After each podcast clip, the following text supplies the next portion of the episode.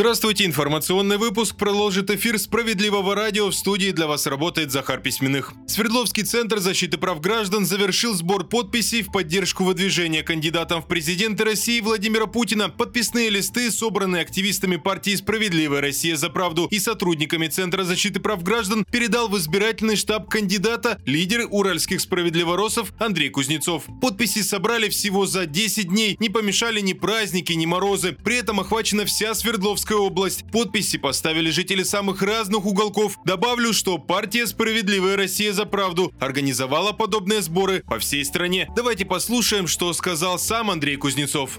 Наша цель была в том, чтобы обеспечить охват географически. Вот у нас регион очень протяженный, есть от одной до другой точки тысячу с лишним километров, да, и северные территории, и южные, все здесь есть. Важно, чтобы географически был представлен максимально народ Свердловской области из разных городов. И мы вот за праздники это сделали, собрали и передали штаб общественной поддержки подписи. И тот план, который ставился для наших активистов, он фактически в три раза перевыполнен. Скажу вам честно, собирать подписи за президента – это действительно приятно, потому что люди с большой охотой подписываются. Мы видим огромное количество единомышленников. То есть, это тот самый момент, вот сейчас выдвижение Путина, это для всех нас, это такой момент, когда мы все действительно чувствуем себя единой страной.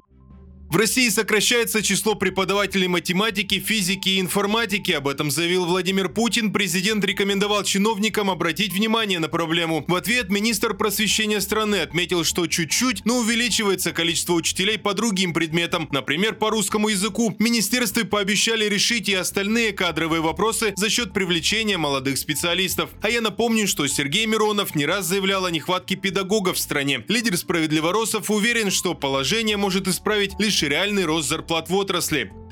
Об остром дефиците кадров заявили 80% российских компаний. В первую очередь страдает крупный бизнес, следует из отчета одной из компаний по поиску и подбору персонала. Чаще всего о кадровом голоде говорят в сфере транспорта и логистики. Там не хватает водителей и складских сотрудников. На производстве и в строительстве недостаток квалифицированных рабочих и инженерно-технических специалистов. В сфере продаж торгового персонала и грузчиков.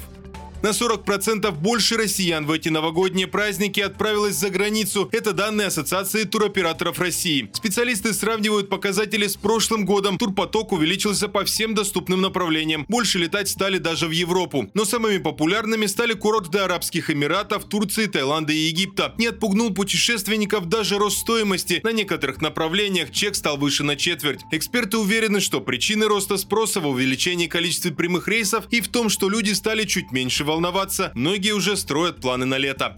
На этом все на данную минуту. Оставайтесь на волнах справедливого радио.